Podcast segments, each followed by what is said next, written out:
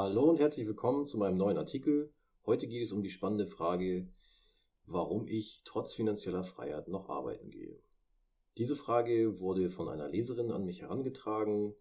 Ähm, das ist auch nicht das erste Mal, dass mir diese Frage gestellt wurde und ich selber habe mich natürlich auch schon mit der Thematik beschäftigt. Ich freue mich, dass ich diesen Artikel heute wieder auch als Podcast und als YouTube-Video zur Verfügung stellen kann und wünsche nun viel Spaß. Finanziell frei, warum ich trotzdem noch arbeiten gehe. Vollzeit Reisen, Sport und Projekte. Leserfrage an Ricky Finance. Jeden Monat berichte ich hier im Blog in meinen Monatsabschlüssen über meine Einnahmen, die ich abseits meines Angestelltenverhältnisses erziele. Im Jahresdurchschnitt sind das mittlerweile knapp 7000 Euro pro Monat, nach Kosten und vor Steuern, die da reinkommen. Im Rahmen meiner Millionärstrilogie habe ich mich zudem als Millionär geoutet. Eine Frage, die mir immer wieder gestellt wird, ist die, warum ich überhaupt noch arbeiten gehe. Hier und da habe ich schon einmal ein paar Gründe fallen lassen. Nachdem ich neulich eine ganz liebe E-Mail-Konversation zu dem Thema hatte, möchte ich heute in Artikelform auf diese Frage eingehen. Wir bekommen auch einen Einblick in die persönliche Situation der Absenderin der Anfrage, ihre Pläne und wie sie sich das Leben vorstellt, wenn die finanzielle Unabhängigkeit erreicht ist. Dem einen oder anderen ambitionierten Leser gibt das vielleicht die Möglichkeit, Motivation und Inspiration aus diesem Artikel zu schöpfen. Diese Mail erreichte mich von Leserin M. Moin Freaky Finance.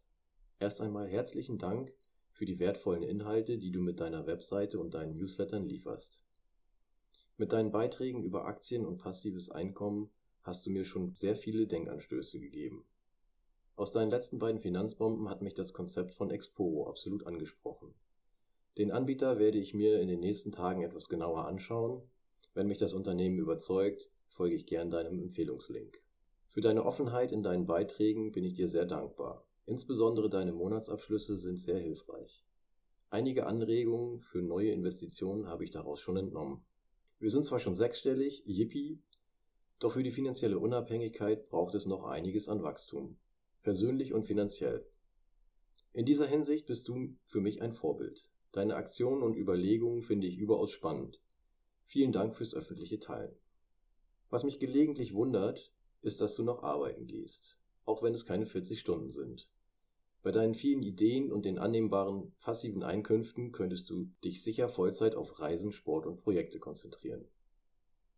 Ist es der Kontakt zu deinen Kollegen, neuer Input durch deinen Job, tiefe Verbundenheit zum Chef oder wartest du noch auf den richtigen Zeitpunkt? Da mir mein Job viel Spaß macht, könnte ich eine Antwort wie, weil ich einfach Bock drauf habe, ebenfalls gut verstehen. Ich bin gespannt auf deine Antwort. Diese Frage beschäftigt mich schon seit Wochen, da ich in wenigen Jahren auch an diesem Punkt sein werde. Ich freue mich auf deine Antwort und wünsche dir weiterhin einen entspannten Urlaub. Viele Grüße M. Meine Gedanken dazu. Die Frage, warum ich meinem Angestelltenverhältnis noch nachgehe, wie lange ich dies noch zu tun gedenke oder ob es einen bestimmten Vermögenstand gibt, bei dem ich kündigen würde, höre ich immer wieder und immer öfter. Selbstverständlich habe ich mich selber das auch schon gefragt. Gerade letztens, als ich so mit meinem Transporter durch Süddeutschland gecruised bin, die Sonne schien und fremdbestimmtes Arbeiten so richtig schön weit weg war, hatte ich nicht nur einmal den Gedanken, dass es schon cool wäre, sowas öfter und länger am Stück machen zu können. Und jetzt, wo es schon wieder Tage gibt, an denen es ungemütlich draußen ist und ich reflexartig an die scheußlichen Winter in Hamburg mit vier Monaten voller Regen, Wind, grauer Tage und damit einhergehendem Trübsal denke, erscheint die Freiheit, den Winter in wärmeren Gefilden verbringen zu können, doch sehr verlockend. Das geht aber nicht mit einem Job, bei dem man regelmäßig vor Ort Präsenz zeigen muss.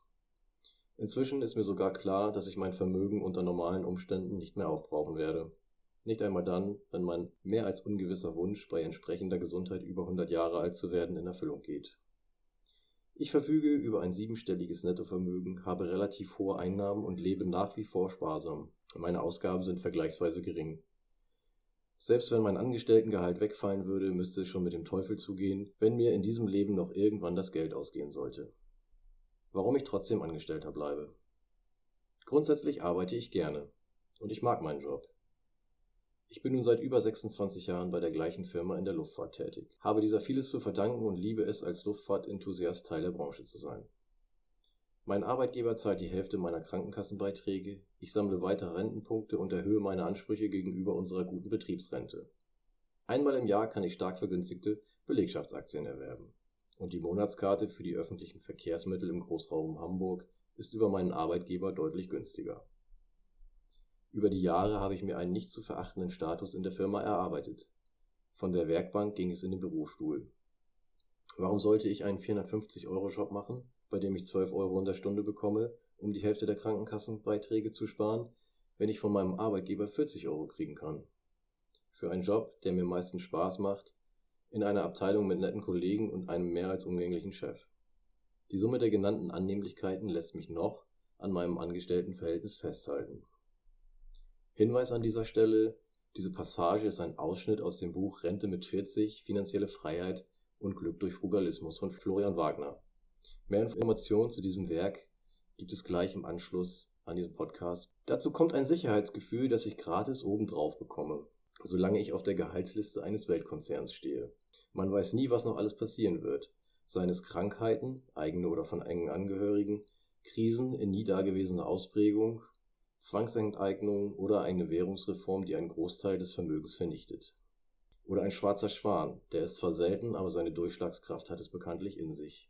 Ein solches unvorhersehbares Ereignis mischt die Karten des Lebens ganz schnell mal neu. Dabei kann unter Umständen eine Situation entstehen, die es einem einfacher macht, wenn man einen guten Job hat. Wie stellt sich die Verfasserin der Anfrage ihre Zukunft in finanzieller Freiheit vor? Sie schrieb mir dazu folgende Zeilen. Ich bin 42 und mein Mann ist 39. Unsere beiden Söhne sind in den 20ern, wohnen aber noch bei uns. Unser Depot haben wir seit 2004. Mit den ersten Gewinnen finanzierten wir unsere Familienurlaube und das Informatikstudium meines Mannes. Ich erinnere mich noch, wie wir am sommerlichen Ostseestrand auf unserem internetfähigen Tastenhandy von Nokia den Aktienkurs von QSC checkten. Der Kurs hatte sich kurz zuvor verdoppelt, unsere Handykosten für den Urlaub übrigens auch. Sehr aufregend. Vor einem Jahr starteten mein Mann und ich unser Projekt. Dieses ist auf fünf Jahre ausgerichtet und besteht im Wesentlichen aus drei Phasen. Erstens Ausgaben reduzieren. Unsere Ausgaben senken wir nach einer genauen Analyse unserer finanziellen Situation. Versicherung kündigen, Verträge prüfen und Lebens Lebenshaltungskosten senken, das waren die wichtigsten Eckpfeiler. Finanziell ging es uns auch vorher schon richtig gut, aber wir hatten keinen speziellen Plan.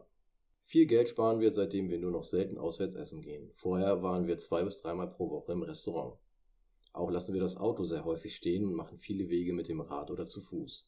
Größere Ausgaben haben wir nur noch für die Wohnungsmiete und für unsere Reisen. Der nächste Trip, wir fliegen für ein paar Tage nach Portugal. Zweitens, Geld anlegen, monatliche ETF-Sparpläne einrichten. Drittens, Einnahmen erhöhen, neue Einnahmequellen generieren. Ziel finanzielle Unabhängigkeit. Phase 1 und 2 laufen erfolgreich, aktuell befinden wir uns in Phase 3. Zusätzliche Einnahmen erzielen wir bereits mit Dividenden. Aktuell arbeiten wir uns in die Welt des Bloggens ein. Unser Investitionsschwerpunkt liegt im Bereich Aktien. 22% sind in ETFs und Fonds angelegt, 29% haben wir langfristig in Einzelaktien angelegt. Die ETF-Sparpläne laufen automatisch. Der Kauf von Einzelaktien dauert länger, da ich jede Aktie genau unter die Lupe nehme. Über den Kauf von Immobilien haben wir nachgedacht. Da ich beruflich in dieser Branche arbeite, weiß ich, welcher Aufwand und welche Risiken damit verbunden sind. Aktien machen uns einfach mehr Spaß. Mittelfristig können wir uns vorstellen, einen Blog darüber zu machen, um auch andere Nutzer bei der Analyse von Unternehmen zu unterstützen. P2P-Kredite kommen für uns aktuell nicht in Frage, auch wenn ich deine Beiträge darüber sehr interessant finde. Einen genauen Grund kann ich dir dafür nicht nennen. Es ist so ein Bauchgefühl. Da spricht mich das Konzept von Exporo mit dem Immobilien-Crowd-Investing schon eher an. Die Frage, was wir anders machen, wenn wir die finanzielle Unabhängigkeit erreicht haben, beschäftigt mich sehr. Wir werden viel mehr reisen, Zeit mit Freunden verbringen, neue Projekte starten und wir werden vermutlich weiter arbeiten. Die Arbeitstage im Büro wollen wir jedoch deutlich reduzieren.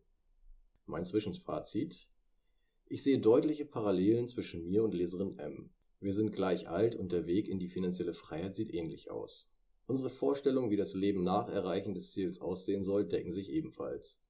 Auch M und ihr Mann möchten die Bürotage reduzieren und eigene Projekte vorantreiben. Dabei wünsche ich Ihnen etwas mehr Konsequenz, als ich sie an den Tag lege, die Gabe auch mal Nein sagen zu können, die mir leider fehlt, und dass Ihr Plan aufgeht und mit einem anhaltenden Glückszustand gekrönt wird. Wie es weitergeht. Warum Zwischenfazit?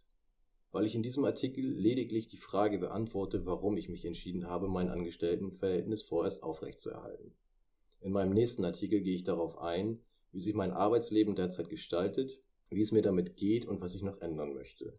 Ich behandle die Frage, ob man finanziell frei sein kann, wenn man noch angestellt ist, und philosophiere über ein Ersatzhamsterrad, das ganz schnell entsteht und welche Auswirkungen es haben kann. Sei also gespannt, wie es weitergeht. Kommen wir zu der angekündigten Buchempfehlung Rente mit 40. Bloggerkollege Florian aka Geldschnurrbart kündigte vor einem Jahr seinen sicheren Job als Projektleiter in der Automobilindustrie, den er vier Jahre ausgeübt hatte. Ein Puffer von sieben Jahresausgaben gab ihm die Sicherheit, den Schritt zu gehen. Heute widmet er sich Tätigkeiten, die ihm zurzeit mehr Freude bereiten. Sein neuestes Projekt ist das Buch Rente mit 40, finanzielle Freiheit und Glück durch Frugalismus, das am 13.09. im Ulstein Verlag erscheint. Viele Menschen geben nicht ihre volle Energie in ihrem Hauptjob, weil er nur des Geldes wegen ausgeübt wird, sagt Florian. Wie sähe unser Leben aus, wenn wir nicht mehr für Geld arbeiten müssten? Wie würden wir unsere Zeit verbringen? Was würden wir anders machen? Geld spielt in unserem Leben oft eine große Rolle. Haben wir zu wenig davon, führt es zu Sorgen. Ist es ausreichend vorhanden, ermöglicht es Freiheiten. Im Buch erzählen Menschen ihre Geschichte, die ohne Erbschaft oder Lotteriegewinn nicht mehr auf ein Arbeitseinkommen angewiesen waren. Jahrzehnte vor dem Renteneintritt. Manche von ihnen kündigten ihre Jobs, manche reduzierten ihre Arbeitszeit und andere arbeiten weiter, jedoch nach ihren Regeln und aus Freude. Frei zu sein ist für mich das höchste Gut und macht mich zufriedener, sagt Familienvater Ranga im Buch. Sie alle sprechen offen über ihre Erfolgsrezepte und Überzeugungen, durch die mehr finanzielle Freiheit Jahrzehnte vor dem gesetzlichen Renteneintritt möglich ist.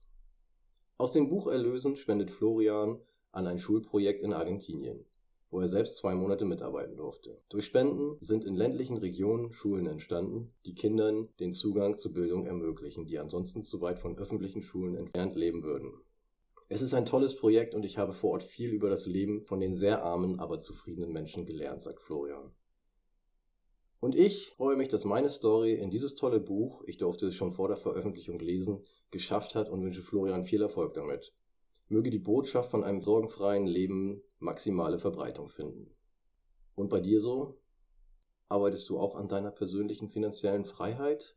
Was würdest du tatsächlich tun, wenn du nicht mehr arbeiten müsstest? Trotzdem weiterarbeiten? Etwas ganz anderes machen? Oder nur noch abhimmeln? Oder hast du deinen Weg bereits gefunden? Ziel erreicht? Wie sieht das bei dir aus? Lass es uns in den Kommentaren wissen.